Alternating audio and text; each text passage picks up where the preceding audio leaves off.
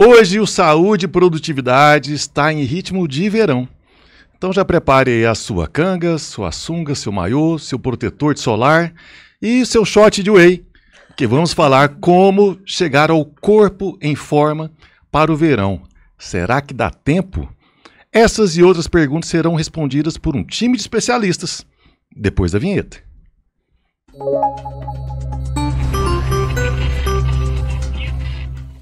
E hoje estamos recebendo aqui Davi Spinetti, que é nosso colega aqui do SESI, coordenador de esporte e qualidade de vida do SESI Planalto. Ele que é graduado em educação física e também pós-graduado em treinamento esportivo em alto rendimento. É professor de natação, de musculação, personal trainer, nosso grande parceiro aqui. Seja bem-vindo, Davi. Fechou, muitíssimo obrigado aí, viu? Ainda daqui do meu lado também, Isabel Guimarães, doutora Isabel, endocrinologista, especialista também nesse assunto. Obrigado por atender nosso convite. Obrigada a você, é uma honra. E aqui à minha esquerda, a pessoa que eu mais corro desse mundo, que é a minha nutricionista e também nutricionista aqui do SESI Multipark, doutora Renata Mendes, que além de nutricionista, também é pós-graduada em nutrição esportiva, funcional, fitoterápica e também é nutricionista em saúde mental. Seja bem-vinda, doutora. Obrigada pelo convite. E aí eu quero já saber, estamos em novembro, será que dá tempo de atingir o corpo em forma para o verão? O que, que você acha, Davi? Rapaz, na verdade dá tempo de muita coisa ainda, né? Temos o quê? Três meses aí? Dois meses, na verdade, né? Dois meses, porque hoje é 31, então já estamos chegando. Mas sim, ainda dá tempo. Não dá para fazer milagre. Na verdade, o milagre tinha que ter começado, né? Lá em janeiro. Mas dá tempo da gente correr e, e começar a apertar o cinto para poder chegar no objetivo. Dá para pelo menos chegar ali no em forma, né? Não passar vergonha. Você falou uma coisa boa, porque era ideal que tivesse começado antes desse processo. Então, muita gente deixa para a última hora né, e quer fazer milagre né, já aos 47 do segundo tempo. E aí surgem uma série de dietas da moda, dieta da lua, da sopa, dietas restritivas. Né? Como é que você vê o uso dessas dietas, doutora Renata? Então, essas dietas elas podem até funcionar a curto prazo, mas a longo prazo a pessoa, né, pode chegar naquele efeito sanfona. Ela consegue reduzir ali até uma certa data, mas depois a maioria das pessoas pesa mais que antes de começar aquela dieta restritiva. Ninguém consegue fazer uma dieta restritiva a longo prazo. Então, o ideal é a reeducação alimentar, mudança de hábitos, né? Aprender a comer de verdade para que ela possa ter resultado a longo prazo. E dieta restritiva também tem um outro malefício, que a pessoa também perde durante um tempo uma série de nutrientes. Massa muscular. Massa muscular, uhum. né? Às vezes a pessoa perde peso na balança, mas também vai músculo, vai água. Isso, exatamente. E sem contar que cortar carboidrato é um pecado, né? O Porque carboidrato ele não é o vilão. Carboidrato é vida, gente. Justamente, é vida até para o nosso cérebro para fazer nossas atividades diárias, como pré-treino, né, para que a gente possa fazer um treino bem feito. Então é só saber as quantidades adequadas, né, de acordo com a, a, o caso clínico de cada paciente. Então é adequar as quantidades e o conjunto dos macronutrientes, né, proteínas também, gorduras boas, fibras e conseguir é, da melhor forma possível que encaixe na rotina daquela pessoa para que ela consiga fazer ali sem sofrimento, como um estilo de vida mesmo. E quando eu vejo a pessoa que faz dieta restritiva e, e zero carboidrato, por exemplo, é, eu já evidencio uma piora também na qualidade de vida dessa pessoa.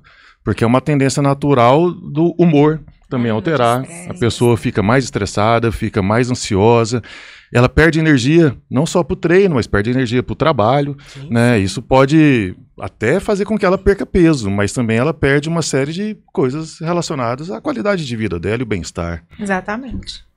Doutora Isabel, e seu consultório deve estar cheio nessa época do ano. Nessa época do ano ele bomba, a galera acha que realmente é, muita gente vai muito muito paciente ali com um intuito mais imediatista mesmo, aquela coisa de, é, de perder peso a curto prazo e de querer dietas milagrosas e assim realmente a gente tenta sempre colocar, é, tentar implantar na mente das pessoas sobre a importância da modificação do estilo de vida, sobre como a dieta restritiva, que a curto prazo, ela pode trazer malefícios a longo prazo. A longo prazo, o paciente ele vai ficar, a curto prazo, ele fica estressado, ele tem, ele entra em cetose, diminuição de vitaminas, minerais, mas a longo prazo, ele, o nosso corpo, ele tende a reganhar aquilo que foi perdido e ele e ele perde, acaba perdendo massa magra. É, então, a, o peso perdido não é às custas somente de gordura. Poxa. Então, assim, é muito mais interessante quando a gente trabalha com o paciente a longo prazo. O paciente que tem que quer melhora de composição corporal, que quer melhora perder sobrepeso, obesidade, ele tem que trabalhar conosco a longo prazo. Pensar que é uma questão, principalmente o obeso e o sobrepeso, é um, é um paciente com uma inflamação crônica, um paciente inflamado que tem que ser tratado a longo prazo, entendeu? Isso é, e... é bem importante de colocar na mente. E a longo prazo, além da pessoa garantir aquele corpício, que a gente está falando aqui, e também garante saúde. Com toda certeza. Eu fico muito preocupado com as pessoas que deixam para a última hora para fazer esse movimento, porque isso também pode ter um comprometimento muito sério na saúde. Por exemplo, uh, virou moda também, né, algumas pessoas tomarem o Ozempic. Sim. Qual que é a indicação do Ozempic, de seus similares? Por que que isso virou febre aqui no Brasil? O Ozempic é uma medicação é, potente para perda de peso. É, ela foi iniciada pra, com um intuito para uma medicação para diabetes e hoje, na dose de 2,4 miligramas por semana, ela é uma, do, é uma medicação que pode ser utilizada para sobrepeso e obesidade. É, sobrepeso a gente fala que quando a gente tem um IMC acima de 25 associado a comorbidades, obesidade a gente fala com um IMC acima de 30 o Ozempic está liberado aí para a gente melhorar e tentar é, procurar perder esse peso. O Ozempic é uma medicação que atua em diversos sistemas. Ele atua aumentando a produção de insulina, aumentando a liberação de insulina. Ele atua a nível do sistema nervoso central, diminuindo sim o apetite, é, através da grelina, da leptina, que são hormônios que promovem é, saciedade, promovem fome, então, e principalmente atua a nível intestinal, retardando o esvaziamento gástrico. Então, assim eu deixo o estômago mais cheio, o estômago fica, ele fica Normalmente, quando a gente não faz uso da medicação, nós comemos, logo metabolizamos, o, o que vai que a gente come no estômago vai para o intestino. O Ozempic, o que, que ele faz? Ele retarda esse esvaziamento gástrico. Consequentemente, o estômago ele fica mais preenchido. Então, ele avisa para o cérebro: eu estou preenchido, eu não estou com fome. Não é para liberar o hormônio da fome, que chama, a gente chama de grelina, é para liberar o hormônio da saciedade, que é o chamado de leptina. E aí tem toda essa questão. Então ele é um análogo de GLP-1. O GLP-1 ele é liberar um hormônio que é liberado também pelo intestino e a gente logo depois que a gente come e quando o Ozempic ele faz que o GLP-1 perdure durante o dia. É uma, é uma medicação muito interessante porque ela não atua a nível do sistema nervoso central, deixando o paciente que nem muitos muitas medicações que a gente tinha antigamente, é, anfepramona, fenproporex, nananã, que às vezes atuava a nível do sistema nervoso central e às vezes trazia um prejuízo de saúde mental para o paciente. Então, eu acho o Ozempic muito bacana por conta disso. E a gente consegue sim trabalhar é, é, usando o Ozempic, eu sou muito a favor dele, e modificando o estilo de vida do paciente ao mesmo tempo. Então, assim, eu não sou uma médica nem um pouco contra o uso de medicações para é, auxiliar nessa perda de peso. E acho que assim não é que quando eu vou tirar vai ter rebote a partir do momento que o paciente modificou o estilo de vida ele melhorou a cabeça ele está fazendo atividade física a gente consegue sim manter o peso perdido. Da melhor maneira possível a partir de que a gente fazer acompanhamento multiprofissional. Isso é muito bacana de colocar. E a indicação de uma médica falando. Então, se você pretende tomar qualquer tipo né, de droga, não deixe de consultar o teu médico, não deixe de procurar a doutora Isabel Guimarães né, para fazer de uma maneira correta, regular e que vai é, realmente ser adequada para o seu organismo. Você citou algo muito bacana que é o estilo de vida. Muita gente também procura um emagrecimento rápido, mas sem querer mudar os seus hábitos, né? sem querer mudar o seu estilo de vida. Então é como se a pessoa é, tomasse uma medicação dessa, que queira ou não, é uma medicação forte, né, que tem uma série de, de intervenções no seu organismo, e continua comendo a coxinha, o x-tudo, E aí não dá, não dá para. Sim, é importante falar que o Ozempic ele foi estudado muito a níveis de evidências científicas muito europeias, em estudos científicos a nível 3, é uma medicação que não traz efeitos colaterais a longo prazo. Só que se o paciente para, a gente tem que tratar a obesidade, o sobrepeso como uma doença, assim como a diabetes, a pressão alta. Então eu preciso tratar o paciente. Muito paciente chega no meu consultório e fala: "Doutor, OK, vou usar o Ozempic, mas quanto tempo?" Eu falo: o tempo que eu ver que você modificou o seu estilo de vida, que você fez um acompanhamento multiprofissional, que você entrou na academia, que você mudou é, não só a sua forma de ver o alimento, a, a gente estava conversando sobre ela, é, tratar também com a saúde mental no consultório do endocrinologista, o que tem de questão de saúde mental, o quanto a compulsão alimentar ela é presente ali. Então, assim, o Ozempic ele é muito potente, mas ele não é um milagre. Então, a gente precisa do acompanhamento multiprofissional. A gente precisa. Eu só vou retirar o medicamento quando eu ter certeza que o paciente. É, então, é um, é um medicamento, é um tratamento a longo prazo e eu vou tirar quando o paciente eu ver que ele modificou o estilo de vida e que ele está preparado para isso que ele não vai ganhar o que ele perdeu, porque realmente é um custo, é difícil, mas a gente consegue. Doutora, você falou sobre o tratamento para obesos Sobre... e sobrepeso. Isso. E aquela pessoa que só tem aquela pochetezinha, aquela barriga de chope, famosa barriga de chope, também é indicado o Ozempic? Não é? Podemos Como que utilizar, é? Sim. Eu, eu não tenho problema nenhum.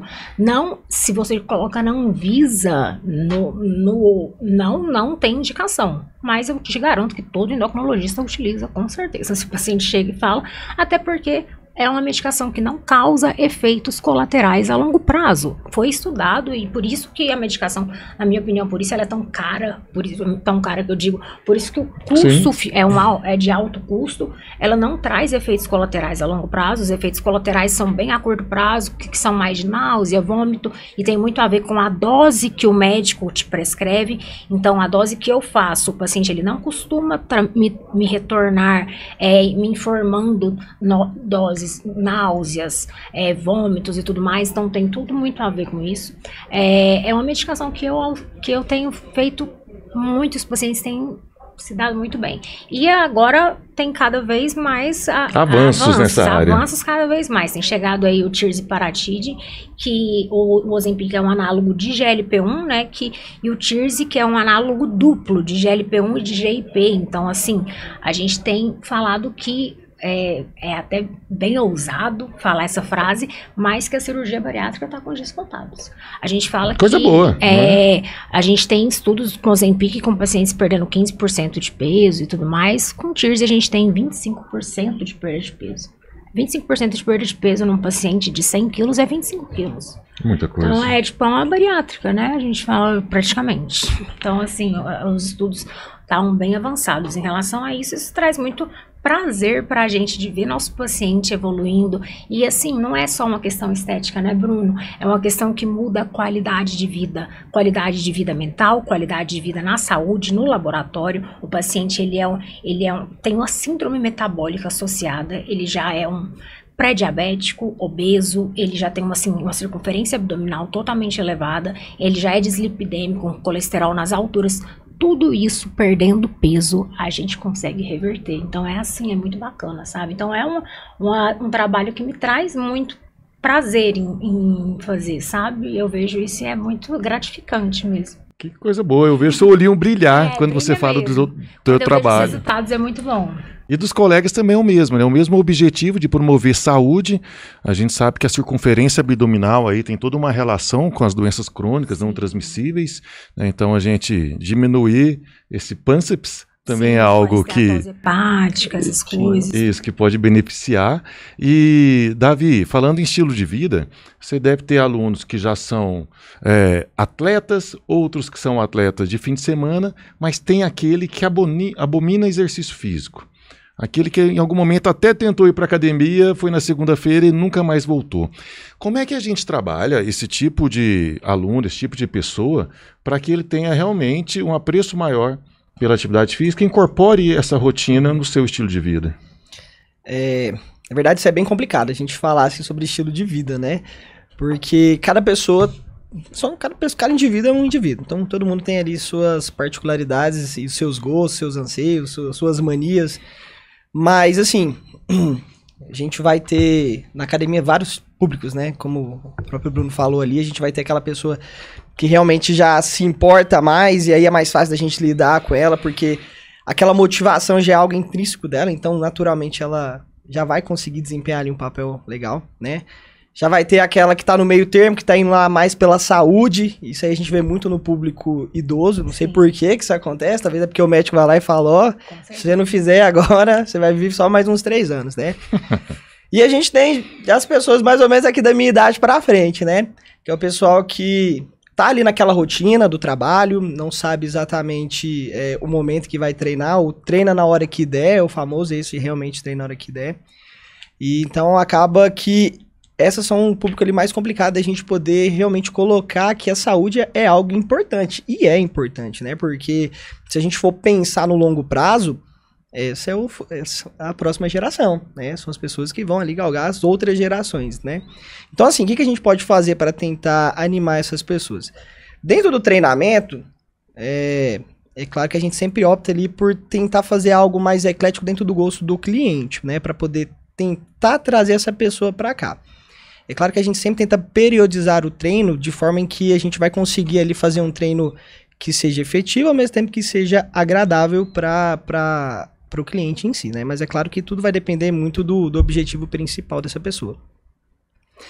É, mas a questão de eu motivar essa pessoa, é claro que a gente até brinca que é, personal trainer é quase que um psicólogo também, né? Porque a gente basicamente tá psicólogo, se vocês têm personal, tenho certeza que ele acha a mesma coisa. A gente passa muito tempo escutando ali as pessoas. Mas isso, isso realmente é uma coisa que, que é da nossa profissão. Até porque é, a gente trabalha isso dentro do próprio curso mesmo. A gente tem uma parte de psicologia, em que a gente entende ali mais ou menos como funciona a, a consciência humana ali, pra gente poder lidar com esse tipo de situação.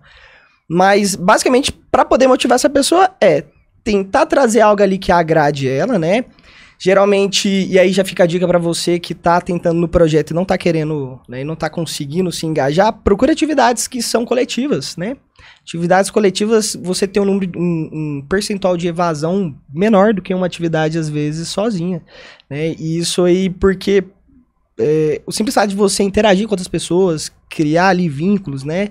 Isso faz com que você libere ali hormônios que vão realmente ali trazer um prazer pra você, mesmo que seja naquele momento, né? E esse prazer faz com que você fixe. Mas a gente tem que entender o seguinte: é, independente se é atividade coletiva, se é uma atividade em que eu vou trazer é, algo mais animado, isso é algo que tem que partir da pessoa. Isso é algo que ela tem que querer. Porque não adianta nada eu chegar aqui e falar uma Bíblia para a pessoa se ela realmente não entender que aquilo é uma coisa da saúde dela. E se ela não tirar isso para ela, acredita, ninguém vai tirar isso. Ninguém, ninguém vai colocar uma arma na cabeça dela e falar assim, ó, vai lá e vai treinar. Não vai, né? Então assim, quanto mais cedo a pessoa entender que saúde está muito além da estética, estética é uma consequência. A, a gente busca a saúde e a estética vem logo em seguida é, por conta da consequência da atividade. Então, quanto mais rápido a pessoa entender isso, mais prazeroso vai se tornar para ela aquilo que teoricamente seria uma coisa mais é, pesada para ela poder realizar, vai se tornar uma coisa mais leve, mais tranquila. E aí eu tenho certeza. Eu, eu até faço a- o desafio para os meus alunos aqui, né? Quando a gente. Quando ele tá estagnado naquele momento ali, principalmente na questão da alimentação, que. Porque alimentação é o mais difícil do treinamento, a verdade é essa, mas treinar é a coisa mais fácil do mundo. Agora, comer certo, gente. Jogou a bomba pra você, hein, Eu Renata? falo pra eles assim, ó. Vocês querem ver? Você quer? Eu faço uma proposta pra eles. Vai um mês na academia, vai um mês, vai lá, paga a consulta com a nutricionista, faz um mês de, de dieta impecável. Um mês. Não precisa fazer nada da sua vida. E aí me fala, se você vai querer parar nos próximos. Você não vai, porque a hora que você ganha aquele resultado e você vê que aquilo é algo pal- palpável, que é seu, que você conquistou e porque gerou trabalho você conseguiu, dificilmente a pessoa vai querer desistir disso. E isso gera engajamento, dificuldade. Quando é muito fácil, e aí a gente pode entrar até em outros, outros pontos, mas não agora. Quando é muito fácil, geralmente a pessoa desiste. O que é fácil, a pessoa desiste. O que dá trabalho e a pessoa vai lá e batalha e conquista é dela, né? Então, assim, é, parte da pessoa, mas ainda assim é possível a gente fazer algumas técnicas, algumas coisas para tentar facilitar, mas essa questão de motivação é algo que realmente depende única e exclusivamente mais da pessoa do que propriamente de quem está ali conciliando ou mediando o treinamento. Tem todo o processo na formação de hábitos que também vão gerar aí a, uma rotina, um estilo de vida que está relacionado ao nosso sistema de recompensa, nosso sistema Sim. dopaminérgico. Então é bem isso que você falou. Né? Diante de um desafio que é superado, isso faz com que o teu cérebro libere mais dopamina, hormônio que também está relacionado ao bem-estar, ao prazer, e aí isso faz com que seu sistema de recompensa queira repetir esse hábito. Então é por isso que no primeiro dia da academia você vai estar tá doendo, na primeira semana você vai estar tá com dor, mas a partir do momento que a, a, pessoa começou a ver sinais de melhora, seja na sua condição cardiovascular, que seja no seu humor, seja no seu ânimo, né, na sua energia, e seja na balança, isso faz com que o sistema de recompensa se ative e ela queira voltar a repetir esse hábito. Né? Então, isso que, que o Davi colocou, de trabalhar com aulas coletivas, que você tem também o apoio de uma comunidade, e é por isso que o CrossFit é tão forte, que trabalha aulas coletivas com gamificação, né? duas abordagens dentro de uma mesma atividade. Então você tem o apoio da comunidade, que te dá força para continuar, e aí, diante de um resultado também, o seu próprio cérebro entende que é necessário manter ou repetir esse tipo de ação. Sim. Basicamente a gente vive por conta de desafios. Sim. Então, quanto mais desafios a gente coloca para a gente, teoricamente, mais satisfeito a gente mais se sente, né? funciona. né? E isso mais faz com que a gente tenha crescimento. E tem um desafio que eu concordo com você. O quê? Que é o desafio de comer bem. E o comer bem não é comer o bem do taurino aqui, né? que taurino é morto de fome por natureza. É de fazer uma alimentação planejada, fazer uma alimentação equilibrada. E como é que você faz com as pessoas que têm essa mesma dificuldade de manter aí um plano alimentar adequado?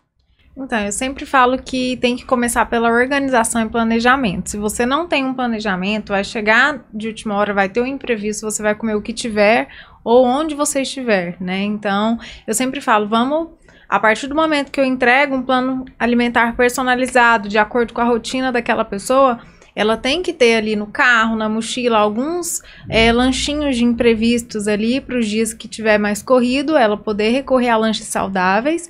E também, é, no final de semana, preparar, ir no mercado, fazer as compras da semana, é, organizar, né? Se ela tá muito corrida, põe as marmitinhas, congela, né? Faz as marmitinhas com, de acordo com o que ela dá conta ali, né? Dentro do possível.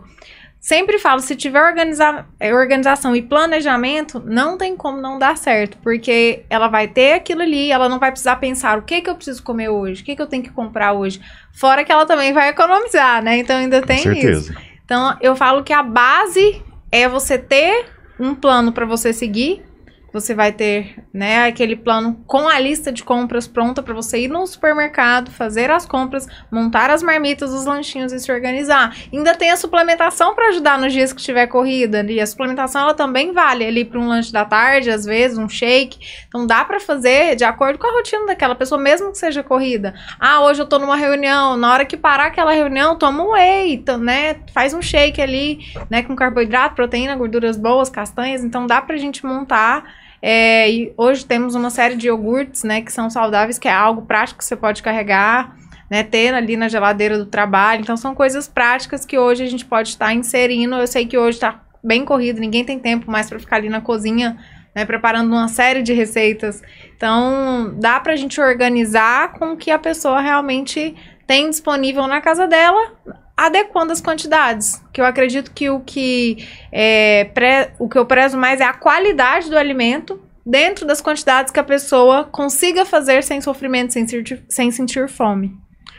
Quem nunca foi na nutricionista pode estar tá com uma imagem de que fazer uma alimentação planejada é comer salada. Não. Nossa, vou, não, não aguento mais comer alface.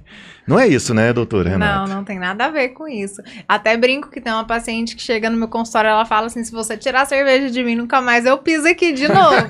então, assim, a gente adequa as quantidades e ela não deixa de ter resultado por isso. Se aquilo é tão importante para ela, vamos adequar as quantidades, ela vai poder continuar, né, mas dentro ali, é, durante a semana, ela vai ter um planejamento alimentar que vai compensar esse, né, esse uso da cerveja ali no final de semana.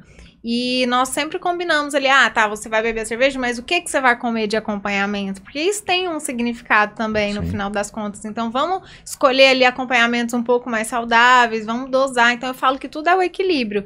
É, eu sempre falo da reeducação alimentar, não é dieta, é um plano alimentar, é só organizar a alimentação daquela pessoa com as quantidades adequadas, né? Não é uma dieta, ela não vai. Quando fala dieta, a pessoa tende Assusta a achar mesmo, que é claro. só alface mesmo, mas não, eu não uso a palavra dieta, eu uso a É. palavra reeducação alimentar, mudança de hábitos.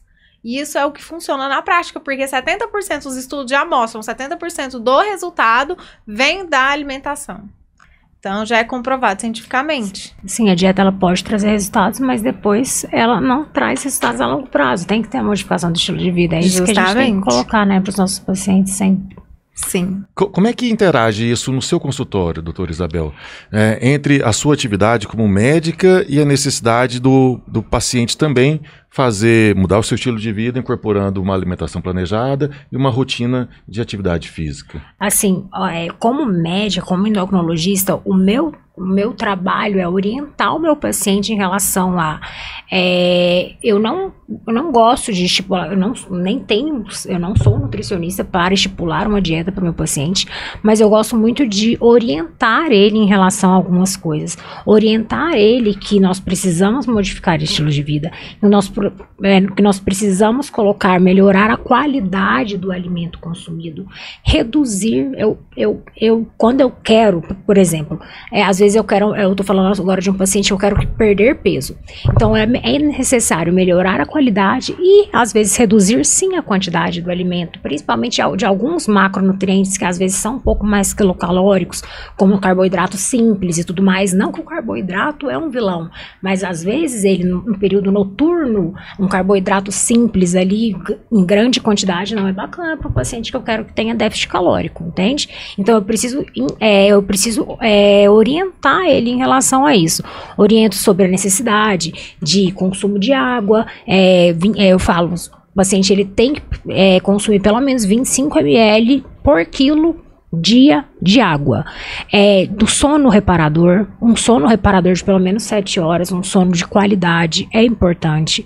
É, então, uma dieta é, que o dieta, uma modificação do estilo de vida em que ele coma com qualidade e com uma quantidade que, que atinja o objetivo dele, certo? É, eu, eu gosto também, tipo assim, de colocar, de falar, introduzir proteínas em todas as suas refeições quando o paciente ele tem um intuito de ganhar massa magra e esse intuito tem que ser um intuito geral, porque o ganho de massa magra ele aumenta a sua taxa metabólica basal. Consequentemente, se você perde peso e se você consegue manter seus níveis de massa magra, você não vai reganhar, você dificilmente reganha o peso. Agora, se você perde peso às custas de massa magra, a facilidade que você tem para reganhar o peso é muito grande, porque seu metabolismo cai muito, muito. Então, eu preciso consumir a proteína em todos, por isso que o whey às vezes é muito interessante. O whey é a proteína aí é do soro do leite, a proteína isolada, a proteína com melhor, é, mais rápida absorção, com melhor valor, entendeu? Então a gente gosta muito de orientar, mas eu não posso entrar no, no papel da nutricionista, então eu gosto muito de orientar. Você ele. mostra os caminhos Exatamente. e aumenta E o nível da consciência do. A consciência paciente. seria muito bacana que a gente fizesse um acompanhamento multiprofissional com a nutricionista, com o educador físico, mas a minha orientação em relação a essas coisas eu preciso falar. Então eu preciso falar que é, melhorar a composição corporal não é só dieta e treino. Eu preciso do sono, eu preciso da água, às vezes eu preciso da de uma suplementação bacana, eu preciso de atingir o objetivo da proteína para não ter é, catabolismo, para ter é, síntese muscular, eu preciso de um treino de resistência, um treino que é, o, a, é gradu e força. Então eu sempre vou estar assim, em tudo. Eu- não é só como avaliando o laboratório, avaliando o clínico hormônio.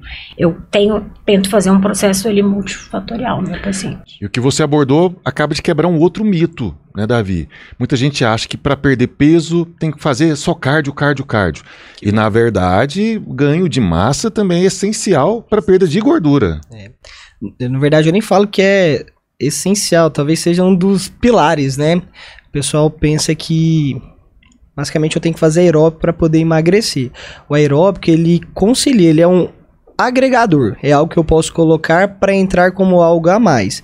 Mas como a própria doutora falou, a ter massa muscular torna seu corpo metabolicamente ativo. Logo, quando eu tenho músculo, eu vou gastar mais calorias. Naturalmente, a gente está é conversando aqui e está gastando calorias, né? Então, assim, quando a gente fala isso, a gente já começa a ver que algumas atividades parecem ser mais interessantes que outras, principalmente atividades resistidas. Musculação, crossfit, funcional. Não que atividades aeróbicas não tenham o seu papel, na verdade, tem o seu papel muito importante, principalmente na saúde cardiovascular, né? Deixar o coração mais forte, melhorar o seu condicionamento aprimora com que você vai fazer uma série, por exemplo, num agachamento, com mais tranquilidade, consiga terminar ali uma série é, mais pesada, um pouco pesada, sair mais tranquilo, sair é, sem estar tá tão cansado, tão acabado ali da, daquela série. Mas, quando a gente vai pensar em emagrecimento, em uma questão estratégica, musculação sempre vai sair na frente. Ela é a base, não tem como a gente fugir dela. Por isso também é importante a gente não só ter o peso da balança como referência. Porque muitas vezes a pessoa ela pode fazer um trabalho, como o Davi está colocando, e ela perde gordura, uhum. ela ganha massa, uhum. no final das contas o peso na balança é o mesmo. Ela fica Sim. super chateada, por isso que às vezes é importante a gente abrir mão de outras técnicas, tipo a bioimpedância, que é interessante, porque às vezes a pessoa fica, cara, eu fiz tudo, eu comi bem, eu, eu malhei, eu tô aqui no mesmo peso. E eu sempre bato, não é isso, é a questão da composição corporal. Então, a gente vai trabalhar na composição corporal. Então, quanto mais massa magra e menos, e mais ela baixar o, o percentual de gordura, melhor, né? Perder peso e perder gordura são coisas diferentes. Exatamente. Perder peso eu posso simplesmente começar é só fácil, tomar né? água aqui agora e não comer nada. Toma Ozempic. Toma Ozempic, né? vou, não faz nada da vida. Vou perder, vou perder água, vou perder massa muscular, vou perder gordura também no processo. Mas não é isso que a gente quer. A gente quer ter manutenção de massa muscular. Exatamente. Até porque um corpo, por mais que esteja magro, visi é, visivelmente, mas se ele não tem uma quantidade de massa muscular é, razoável para sua proporção ali de idade, altura, é um corpo doente. A verdade é essa Sim, mesmo. Né? Perfeito. Ô, doutora Renata, e a suplementação entra também como um caminho viável né, para conseguir ganhar mais massa, né, ou conseguir fazer é, a redução do peso sem reduzir também a massa magra. Para que serve a suplementação? Como ela deve ser usada? Ela substitui as refeições? Explica um pouco mais sobre isso.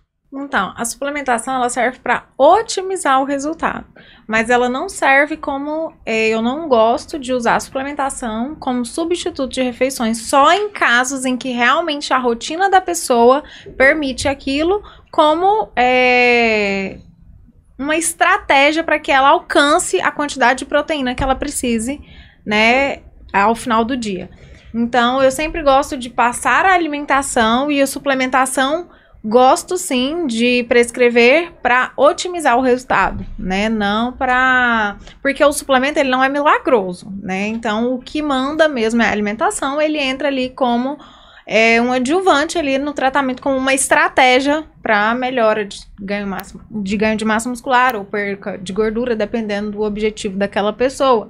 E as quantidades devem ser muito é, bem prescritas, né? Porque hoje as pessoas compram whey vão tomando ali vários scoops ao dia.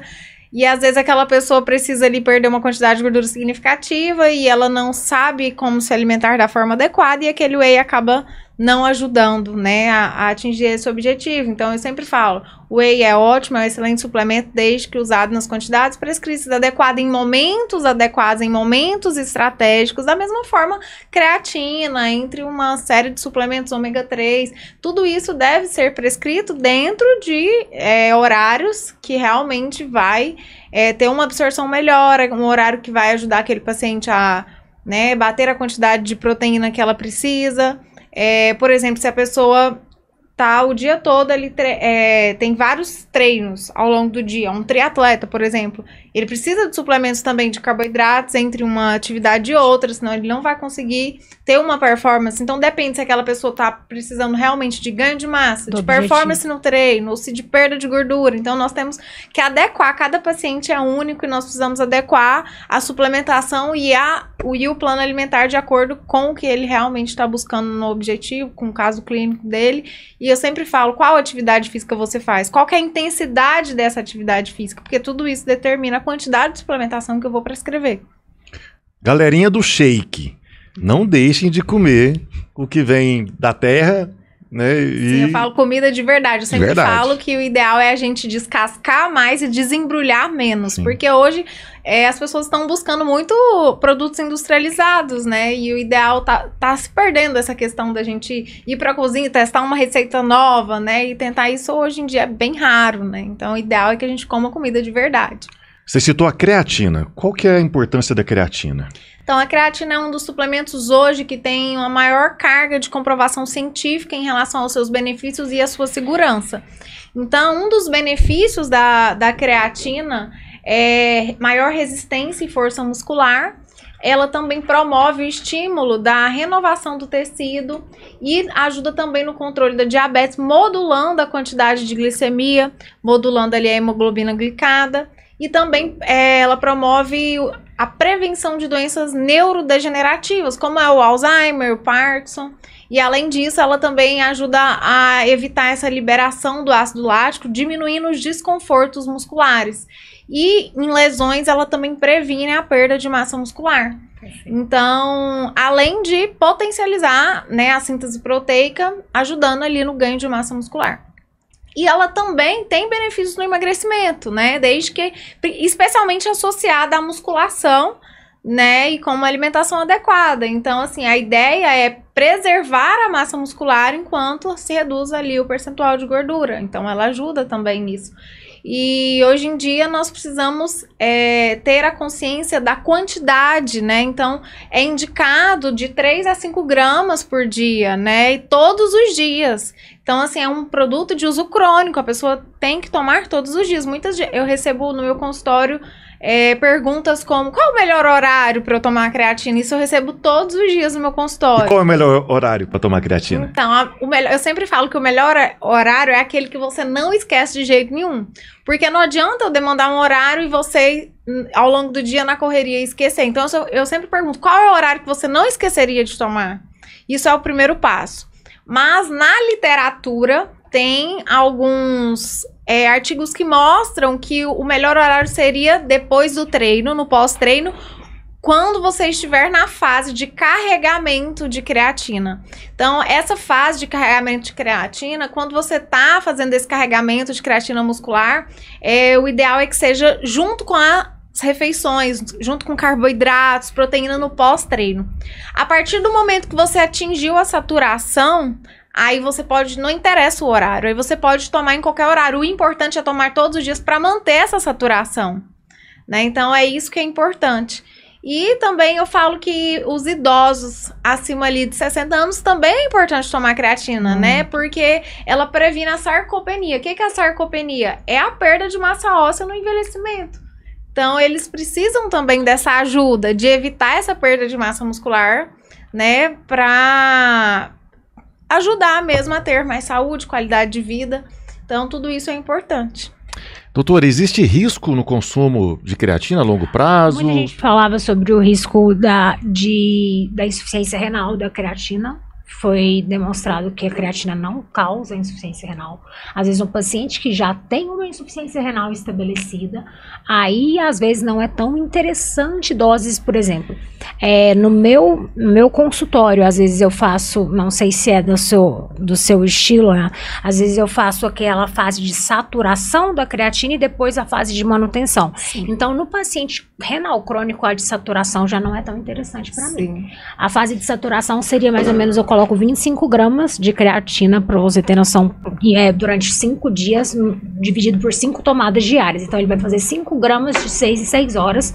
E depois a gente vai fazer a fase de manutenção, que ela é diariamente. Eu o estudo na literatura demonstram que o melhor momento de, to- de tomar é no pós-treino, é, diário, nos dias em que não treinar, a qualquer horário.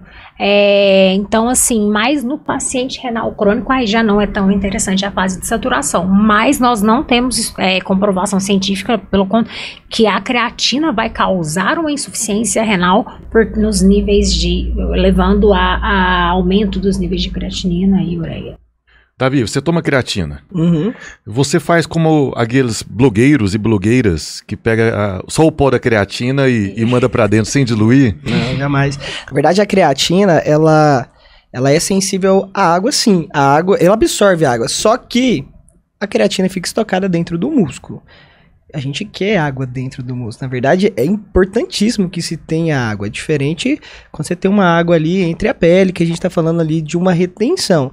Retenção tem nada a ver com a, com a creatina. Geralmente, uma pessoa retida quando faz uso de creatina, ela vai ver, a gente pode olhar na alimentação dela que tá carregado de sódio, ou às vezes tem algum outro medicamento ali que tá gerando esse tipo de, de problema. Mas, não, a creatina é o, quase o santo grau do suplemento, né? Exatamente, é o must. É, É o- exatamente, é o padrão ouro aqui. do bolo. Não faz milagre, gente. Achar que É. creatina também vai fazer milagre é, é besteira. Creatina vai fazer o vai ter ali o aumento da sua força, ainda mais porque ela vai aumentar os estoques de creatinofosfato, né? Que é justamente uma molécula que a gente utiliza como troca de energia ali na, na síntese do ATP, né? Porque quando a gente começa a fazer exercício, a gente tá com os ATPs, né? É quebrado um fosfato, vira um ADP. Quando a gente consome a creatina e aí eu tenho uma saturação, né? É, e aí a gente tá falando realmente de um consumo crônico, né? Já tem ali uma quantidade, aí eu vou começar a utilizar essa creatina para forças de curto espaço. Ah, vou tomar creatina e vou ter uma melhora no meu rendimento de corrida. Possivelmente não. Aí a gente tem outros suplementos que talvez possam ser estrategicamente mais interessantes, né? Mas não, a creatina, ela não vai fazer esse papel, pelo menos não no, no a longo prazo. Até porque a gente tá falando de oxidação de, de gordura em si. Mas creatina também, consumir ela em quantidades, né, igual você falou assim, é jogar dinheiro fora. Eu vou estar consumindo 10 gramas de creatina e secretando 8 dela, 9, né? É, assim que você atinge a fase de saturação, não tem necessidade. Você tá falando utilizar mais do que 5 gramas por Exatamente, dia. né? exatamente. Você já vai estar jogando dinheiro. Jogando dinheiro fora. Lembrar também sobre a creatina, é, na- não sei se vocês concordam, na minha opinião, a, a que- eu prescrevo em consultório é a creatina monohidratada com o selo da Creapur. Para mim faz diferença que, essa, que a creatina seja a creatina pura. É, tem muita indústria, é muito malandra, ela mistura Um muita coisa. carboidrato, né? Então, eu coloco mesmo creatina monohidratada com selo da Creapura. Eu faço, é, tem muito isso.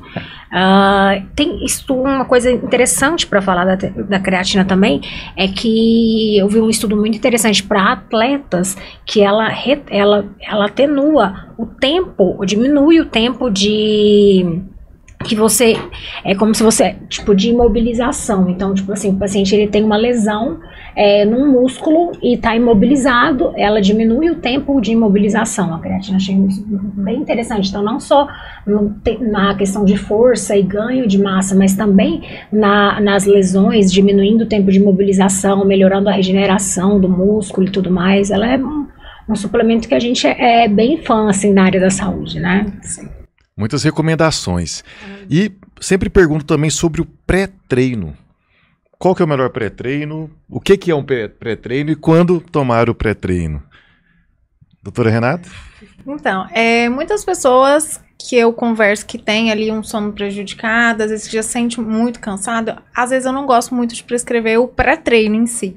Porque às vezes a pessoa sente ali um efeito rebote, né? No, no outro dia ela sente aquele, aquele cansaço. O dia que ela não toma, ela não consegue ali ter disposição, enfim. Então, é, muitas vezes depende do caso de cada paciente. Nesses pacientes que eu vejo que treinam à noite, eu não gosto de passar o pré-treino, porque acima ali das 16 horas, às vezes o pré-treino pode prejudicar o sono daquele paciente. Eu preciso que ele durma 7 horas, porque é durante o sono que ele ganha massa muscular, por exemplo, né? Então, eu preciso que ele tenha um sono de qualidade. E a grande maioria dos meus pacientes treinam a partir das 16 horas. É mesmo? Então, é a hora que eu tenho que dar uma nova estratégia ali como opção. E é quando, às vezes, eu opto pela palatinose. Né, porque nas doses indicadas, ela, o meu paciente ali tá muito corrido, eu sempre passo um pré-treino ali em fonte alimentar primeiro, e às vezes eu complemento com a palatinose. Então eu sempre coloco ali alimentos que são fontes de carboidrato, por exemplo, um pão integral com uma geleia sem açúcar, uma banana com aveia e canela. É, uma panqueca ali de banana com aveia ou uma crepioca, enfim, depende da rotina, do que, que aquele paciente tem ali de tempo para preparar. É um sanduíche natural, então tudo depende ali da, da rotina daquele paciente. Mas normalmente é, eu insiro ali a palatinose. Quando eu tenho que passar, né, um pré-treino, é, na parte da manhã, para aquele paciente que treina às vezes 5 horas da manhã e não consegue comer nada, por exemplo. Aí sim eu acho fundamental escolher um, um bom pré-treino ali que realmente tenha é, uma quantidade mínima de carboidrato para que aquele paciente consiga fazer um treino bem feito. É o meu caso, eu treino 5 e meia da manhã. Mas- O pré-treino pra mim tá liberado, então. É, O pré-treino pra é o seu, sua janta, né? Eu adoro o paciente que treina de manhã. Acho que é o melhor horário. Infelizmente, é nem as pessoas não podem escolher, né? Isso Sim. depende de cada um. Mas se for pra falar, doutora, que horário eu treino? Com certeza é o de manhã, que é o horário que eu posso entrar com pré-treino bacana, que eu não vou, não, não sou o tipo de médica que vou entrar com termogênico, que vou palpitar ele, nem nada disso, mas uma cafeína, uma betalanina, uma beta, um, um beta vulgaris. Então eu gosto, eu gosto de um pré-treino, eu gosto de melhorar a performance dele no treino, é, não só estimular ele é, com estímulos car- é, cardiovasculares, não, mas é muito mais o meu intuito com pré-treino é melhorar a performance do meu paciente no treino, isso é, melhorando a força, diminuindo a fadiga, conseguindo fazer ele treinar até até a resistência ali, até a fadiga mesmo, sabe? É, diminuindo o tempo de, de recuperação. Então eu gosto muito de um pré-treino quando o paciente consegue treinar pela manhã. Eu sou bem, a- bem adepta. Eu adoro- Bem um adepta. paciente que eu passei um pré-treino pra ele, por ele treinar de manhã, e ele voltou falando que ia jogar o pré-treino fora porque ele não sentiu palpitação e que aquele pré-treino não valia nada. que os amigos dele tomavam pré-treinos e eles é, sentiam uma palpitação, suava demais. Realmente, porque e- esses pré-treinos têm os né? termogênicos, e aí eu não sou tão a favor, não tem benefício, não tem evidência científica. Então, é Justamente. interessante a gente falar que é, muita gente passa coisa que não tem evidência científica, que é coisa para o paciente sai ali da, Conhecimento da- da empírico, né? indústria gastando 10, 5 mil reais e evidência científica ali que tenha três produtos que tá ali no, no Sim, isso deve ser dele. bem orientado Então, eu pro gosto paciente. muito de passar né? o que tem evidência científica ali E pra ele. pré-treino, eu ainda falo que pré-treino não é pra todo mundo. Porque assim, ó, você pega uma pessoa ansiosa e eu tá com pré-treino, né? Porque tem pessoa que é assim, ó. Ela começa a fazer atividade, ela já fala assim, ó. Começa a contar um, dois, três. Aí é pra fazer 12. Quatro, cinco. Ah, não, vou parar no seis. Aqui tá bom já. Tá doendo. Quando eu jogo um pré-treino pra essa pessoa, a tendência é você ficar mais intensificado. Um, dois, não, passou, acabou, já parei. Porque ela começa a ficar tão ansiosa, principalmente quando a gente vai pegar ali alguns pré-treinos como a cafeína, né? É, isso acaba gerando talvez um efeito pior do que uma coisa, um efeito positivo no qual a gente busca ali com realmente ter aquele ano para poder fazer ali a atividade. É, Eu defendo muito o treino pela manhã, é por isso que eu madrugo na academia, porque além de todo o benefício né, na saúde física, há também todo um contexto de saúde mental, né, com a liberação de endorfinas, de dopamina, né, que aí faz com que reduza seu cortisol, o hormônio do estresse. Então, isso contribui muito para que meu dia seja muito mais produtivo, eu fico muito mais atento, meu grau de atenção aumenta, meu humor melhora bastante. Então, e até minha ansiedade diminui também. Então, treinar pela manhã em alta intensidade faz muito sentido para mim. E o pré-treino também vem como uma luva que eu já fico ligadão Sim, e aí eu consigo chegar nessa alta intensidade que precisa. É importante que você né, acompanhe, indique e veja qual que é o melhor momento para você. Para quem não pratica nada, o melhor horário de praticar uma atividade física é o horário que você pode. A melhor atividade física é a que você gosta. Agora, se você já está um nível mais avançado, né, se permita também experimentar outros horários, outro tipo de treino, que pode ser benéfico para você. Então, muita gente me fala assim: eu não sou de acordar cedo, eu funciono depois das 10. Bom, eu acredito, existem pessoas que são assim, mas existe toda uma série de estudos também, né, sobre estilo de vida, né, e então muita coisa pode ser alterada, adaptada, você pode modificar os seus hábitos, pode se condicionar para ter uma rotina diferente se você quiser. Show de bola. Doutora, não podemos deixar de falar sobre reposição hormonal, que isso também está muito na moda, muita gente procura justamente por, por querer resultado rápido e fácil, né, tomar alguma coisa que vai beneficiar isso. Podia falar um pouco melhor o que é reposição hormonal, em que casos são indicados, em que casos isso é contraindicado? A reposição hormonal atualmente, ela tem sido contraindicada para fins exclusivamente estéticos.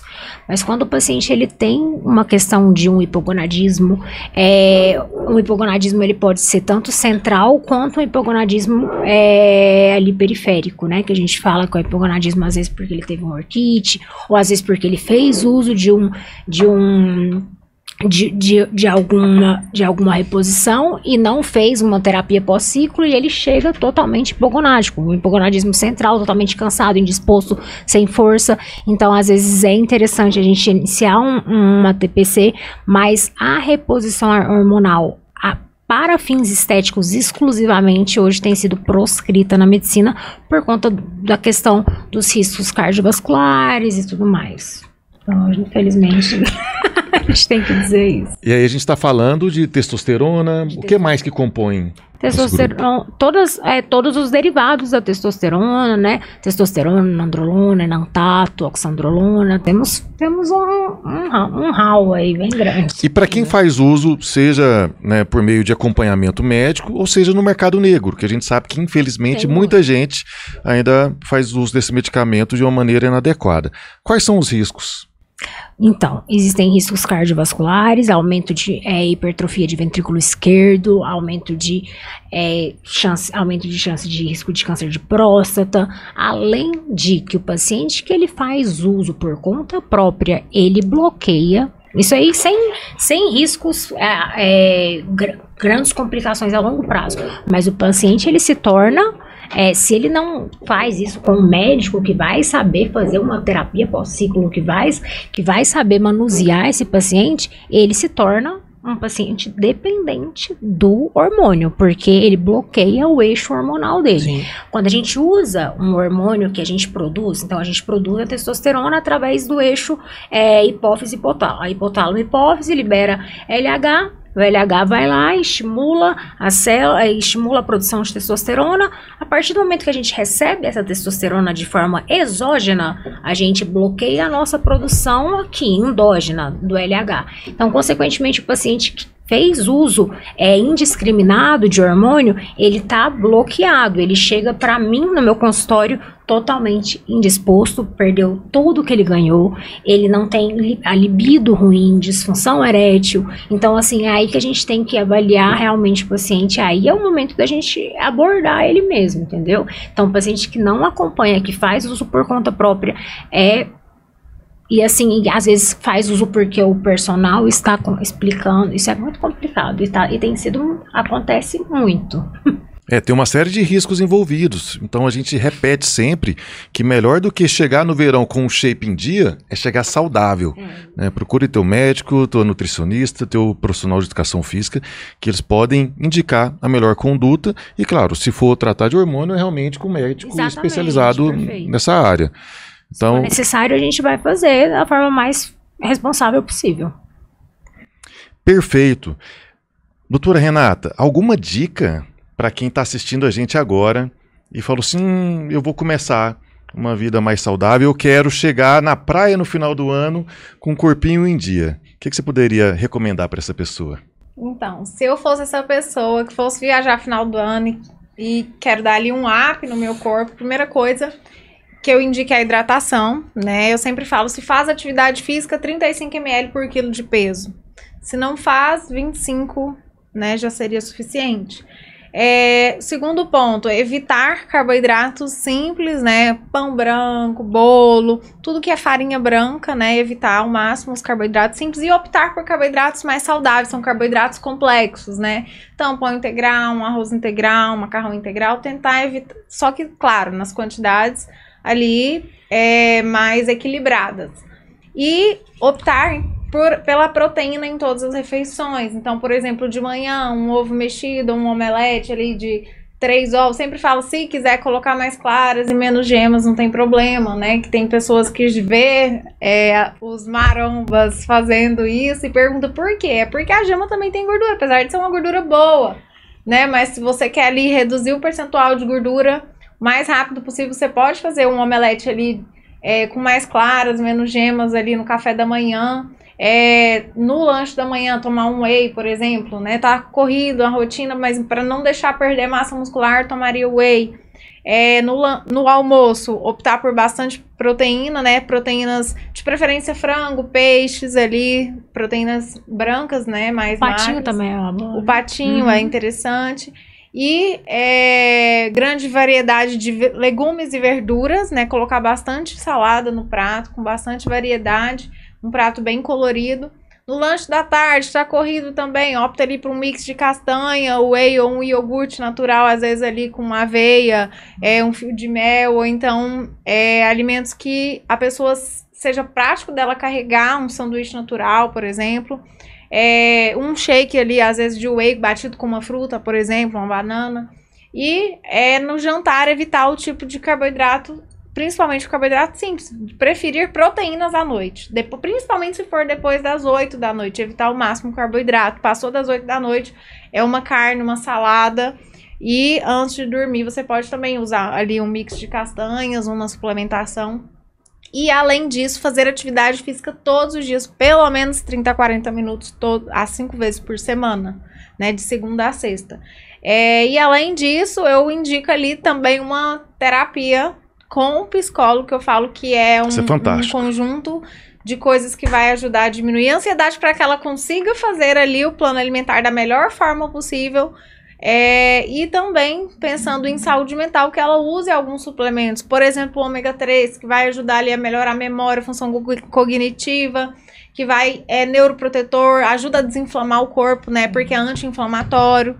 Então, tudo isso eu colocaria como, né, um, um aí no tratamento de perca de gordura até o final do ano ali. E também é, uso de suplementação de forma equilibrada, né? O ideal é que a pessoa faça um plano alimentar de acordo com a nutricionista, porque não adianta eu falar que uma dieta perfeita, porque as quantidades vão mudar de acordo com o peso, com a altura, né, com a rotina daquela pessoa, com o tipo de treino que ela faz. Então, assim, o ideal é que ela monte um plano alimentar personalizado, individualizado, que até o final do ano, pelo menos ali um objetivo a gente consegue traçar para que ela esteja na melhor forma possível e que consiga ir satisfeita ali para sua viagem, né, ou para o seu evento. Perfeito. Eu quero saber as dicas dos nossos especialistas, mas minha dica para você agora é: já curta esse vídeo, compartilha com quem você gosta, compartilha com quem você acha que precisa ver esse conteúdo, né? Se inscreva no canal e se você está assistindo a gente até agora, já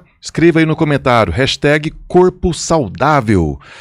Doutora Isabel, e qual que é a sua dica para quem está assistindo agora e quer chegar no Réveillon com o corpo nos trinques? É o que eu falei, né?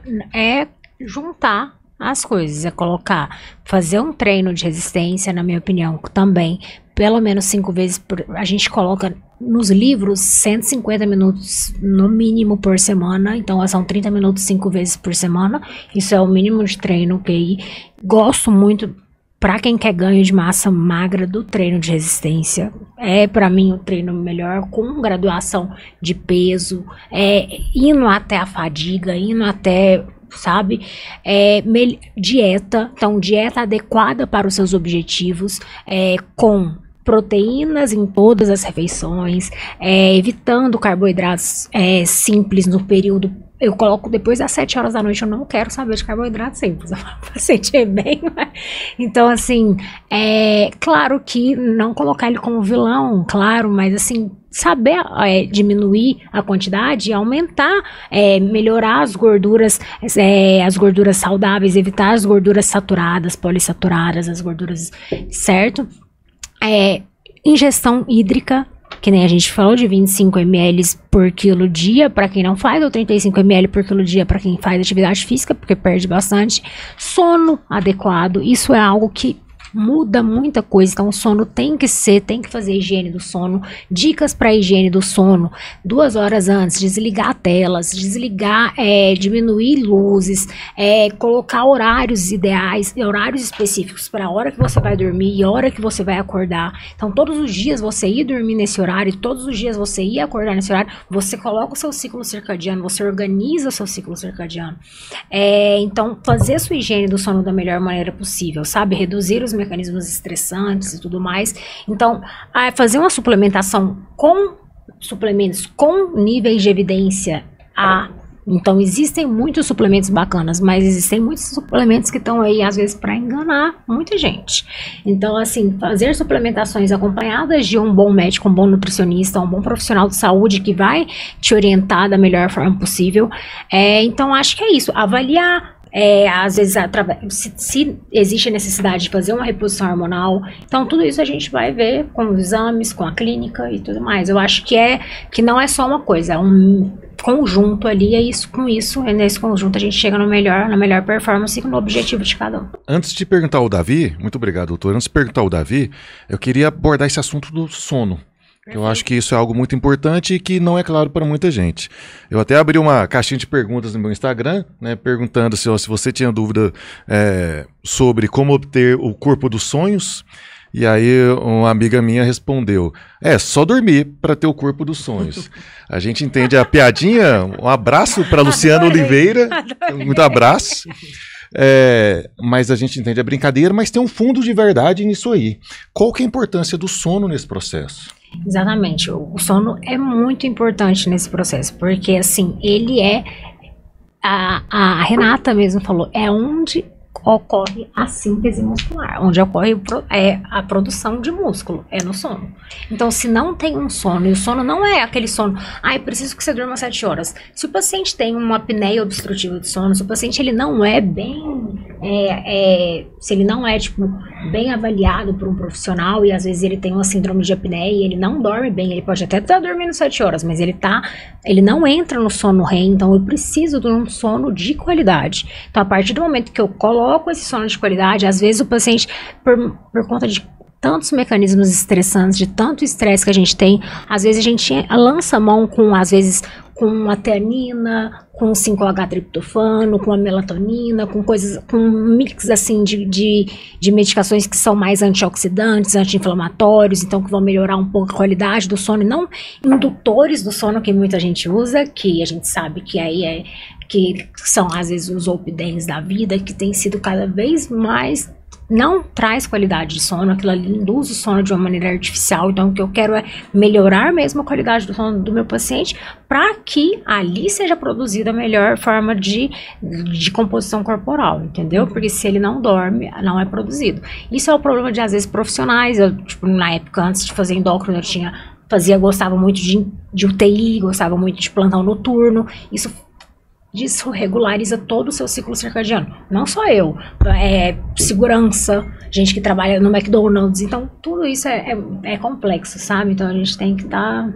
O sono é vital para a é saúde vital. e também para a construção pra, de músculos. Exatamente. Davi, e aí, se eu quiser chegar no verão sem vergonha de tirar a camiseta, o que, que eu tenho que fazer, amigo? Vamos lá. Vou, vou falar para uma parte da população, né? Quem não tem dinheiro, gente. Na verdade, sim, ó, o ideal é procure sempre um profissional, né, gabaritado ali para poder poder para poder te ajudar, né? Uma nutricionista, é, um profissional de educação física, uma médica endócrina ou nutrólogo quando necessário, né, dependendo da sua situação, um psicólogo quando, né, houver necessidade também. Mas assim, entenda o seguinte: antes de eu pensar em começar a tomar suplemento, pensar em começar a fazer um treino é, milaborante ou qualquer coisa do tipo, primeira coisa, comece. Se apegue a, alguma coisa que você goste, né? Há uma necessidade de ter uma vida melhor para poder cuidar dos seus filhos, para poder brincar com seus filhos, uma vida melhor, sei lá, para você emagrecer ou ter uma estética melhor, se isso for um, um, objetivo na sua vida, se apegue a isso. Se apegar a alguma coisa faz com que você, pelo menos, não desista ao curto prazo, né? Segundo passo, se matricule, qualquer coisa que seja. Que seja numa academia, que seja numa natação, que seja calce um tênis e vá começar a correr numa rua, né? Para você tomar gosto da atividade. Comece a fazer, né? Depois disso, gente, comida. Tudo bem, às vezes não tem dinheiro para poder pagar uma nutricionista. Então comece por mudanças simples. Comece lá no açúcar, comece diminuindo um pouco ali o seu carboidrato, né? Quando você se perceber que você está com um pouquinho mais de, de gordura, ou aumente um pouquinho mais da sua proteína, se você acha que tem que ganhar um pouquinho mais de massa muscular. Isso eu tô falando uma suposição em que você não tem como realmente ir num profissional, né? É, quarto passo, terceiro, quarto passo, dormir. Dormir é importantíssimo. Como tanto a, a doutora aqui é, quanto a nossa Nutri aqui falou, dormir é onde acontece a magia. Realmente o milagre acontece ali quando você está dormindo, né? Tanto no sonho quanto no, quando você acorda também. Acorda, ó, aconteceu o milagre. É, e tudo isso, essa tríade de descanso, treino e sono, é o que vai te dar resultado. É claro assim, depois que eu tomei é, consciência disso. E aí já entrei numa prática e aí já estou, né, quase que num automático, porque eu não sei quanto tempo você treina, ok? Quantos anos de forma interrupta? Ah, pelo menos uns seis. Seis Pensa em parar? Não, de forma alguma. Pois é, então. Quando você entra num, num estado em que você já vê o benefício de uma forma tão boa, ao ponto de você não querer parar mais, e eu falo para vocês, isso acontece mais rápido do que você imagina. Entrou no automático, é algo da sua vida, você já coloca isso dentro da sua rotina. E aí a gente começa a pensar: vou começar a tomar um suplemento, posso tomar um whey? Antes de tomar um whey, procura uma nutricionista, guarda um dinheirinho, procura a Nutri, porque às vezes nem é a necessidade de tomar whey desde que você consiga ali conciliar sua alimentação, ou sim, coloca um whey quando é uma estratégia. Posso tomar uma creatina? Posso melhorar o meu desempenho? Posso, né? Ou percebi que fiz tudo isso, não estou tendo um resultado, tá difícil Pode ser problemas hormonais, pode ser sim, né? Ali, problema relacionado a T3, T4, tá desregulado ali. Procura um, profissional, uma profissional responsável para poder avaliar e identificar, porque às vezes nem é só o treino ou a alimentação, às vezes realmente o, a questão hormonal tá afetando ali o seu desempenho e tá dificultando que você emagreça. E depois disso, seu treino, cara. Eu até brinco com todo mundo que tá na academia entrou maquiado ou chegou com cabelo arrumado e saiu com cabelo arrumado ou cheiroso, tem alguma volta, coisa errada. volta e treina de novo, porque tem algo errado, né? Não precisa treinar para se matar, né? Porque tá virando na moda o povo ter abdomiólise agora, né? Com o treino. O xixi sai. Você chegou, doutor, meu xixi tá, tá vermelhinho. Eu falo, meu Deus do céu, vamos acalmar nesse treino. É, ex exatamente. Coloque o pé no, no, no, acelerador até um certo ponto. Treine até onde você consegue, né? Se dê a possibilidade de se desafiar, mas sempre com tranquilidade. E aí, fez tudo isso? Repete. E repete, e repete, e repete, e repete. E eu te garanto, talvez eu não consiga chegar com o shape dos sonhos no, no Natal desse ano. Mas eu te garanto que no Natal do ano que vem, aquela tia sua que nunca te viu vai olhar para você e falar assim: Meu Deus, quem que é você? Isso funciona, viu? Tudo é uma questão de constância. Eu brinco que o que engorda não é o que você come entre o Natal e o Réveillon. É o que você come entre o Réveillon e o Natal. É então vamos começar agora, mesmo que você ainda não esteja nessa rotina que os nossos especialistas citaram aqui, mas vamos começar agora. Faça o teu melhor neste momento e vai construindo isso passo a passo, num processo mais tranquilo, mais com ganhos, com resultado, que você vai chegar lá. E aí, César, agora dá, né? Agora dá para chegar lá. Quero agradecer aqui o César Ricardo, nossa equipe técnica, que é corredor de rua e agora vai se empenhar muito mais neste processo. Juliane Caldeira está aqui conosco também, toda a nossa equipe de suporte, Johanna, Priscila, e agradecer você que esteve conosco até esse momento e que está acompanhando aqui semanalmente o Saúde e Produtividade. Meus agradecimentos, não posso deixar de fazê-los. Aos nossos convidados, Davi Spinetti, adorei o papo, doutora Isabel Guimarães, muito obrigado, doutora Renata Mendes, obrigado pela sua presença, e se consultar com a nutricionista. E também ter o apoio do profissional de educação física é mais rápido, simples e barato que você imagina. Só procurar o SESI, temos esses profissionais aqui à sua disposição e as redes da doutora Isabel estarão disponíveis aqui nos comentários. Você pode encontrar ela lá também. Muito obrigado aos nossos convidados, muito obrigado você e te vejo no verão.